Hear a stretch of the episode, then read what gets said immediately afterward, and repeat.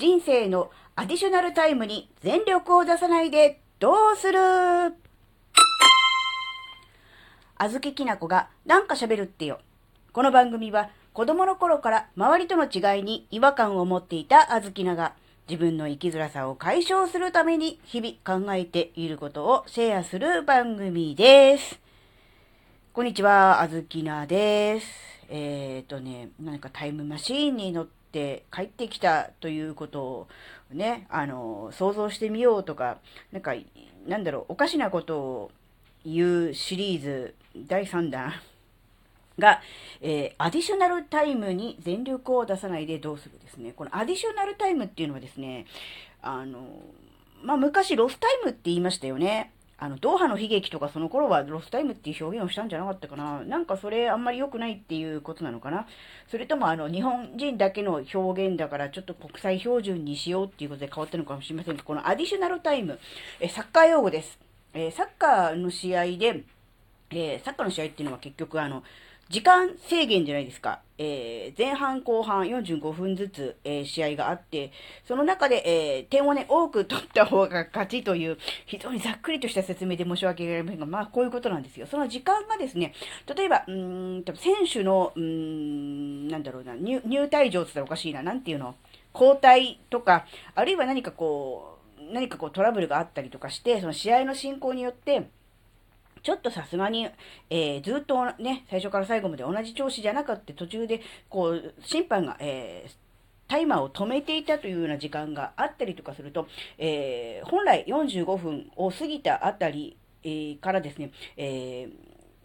ー、まあ、場合によってはまあ3分とか、まあ、5分とか、そういう長い時もあるんですけど、その中断した時間をね、追加して、え試合を行うというのが、それがね、アディショナルタイムというやつです。要するに本来、ちゃんとね、えー、90分間試合をしましょうっていうことだと思うんですけど、で、このアディショナルタイムはですね、まあね、勝ってる方としてはね、少ない方がいいですね。もう早く勝ちたいとか思ってね、なんかね、無駄にボール、あの、パス回ししたりとかして時間稼ぎしてね、なんか批判されたこともありましたけど、ね、で、でも、こう、リードされてると。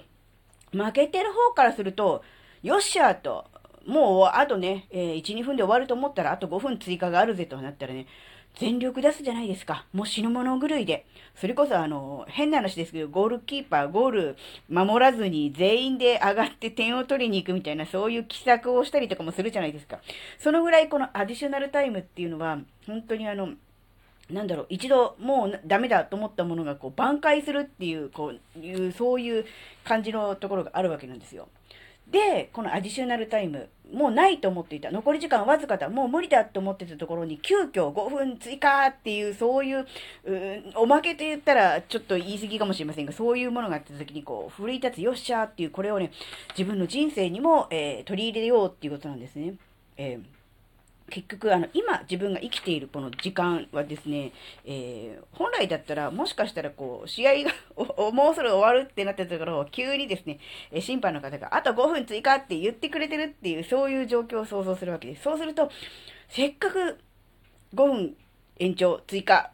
もっと試合ができる、えー、点を取ることができるっていうチャンスをもらったんだから、全力で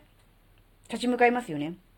それこそ死に物狂いで。全てをかけて。だからやっぱこの感覚を、えー、我々のこう人生、日常にも常に持っておくっていう、その感覚が、えー、いいのかなって思ったんですね。うん、まあ、あの、これから残りの人生が、えー、何年、何十年あるのか分かりません。それを全て全力で、うん、アディショナルタイムのように、えー、死ぬ者狂いでっていうのはなかなか難しいとは思いますが、何かこう気持ちがだらけてしまったり時とか、やる気が起こらない時に、自らを奮い立たせる時に、いやいや、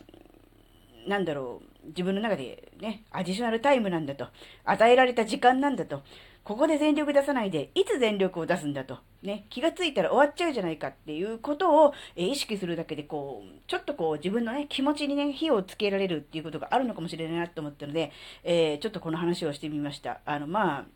タイムマシーンの話にしろ、今回のアディショナルにしろ、現実は何も変わりません。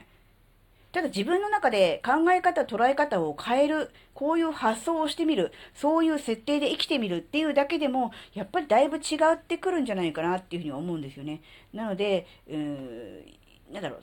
う、もっと自分の人生は先が長いんだっていうふうに思ってしまうと、ちょっと、うんなんだろう、だらけてしまうとか、うん、あまりこう目標に向かってこう、邁進できないっていうようなところが出てきたりとか、まあ、いわゆる中だるみ的なことも起きるじゃないですか。そういう時に、うん、自分自身をね、奮い立たせるための、うん、考え方、捉え方として、あアディショナルタイムなんだなと、ここで全力出さないでいつ電力出すんだ？っていうね、そういう考え方を取り入れてみるのもね、いいんじゃないかなっていう、そういうお話でした。はい、えー、今回のお話があなたの生きづらさ解消のヒントになればとっても嬉しいです。ここまでお聴きくださりありがとうございました。それではまた次回お会いしましょう。バイバーイ。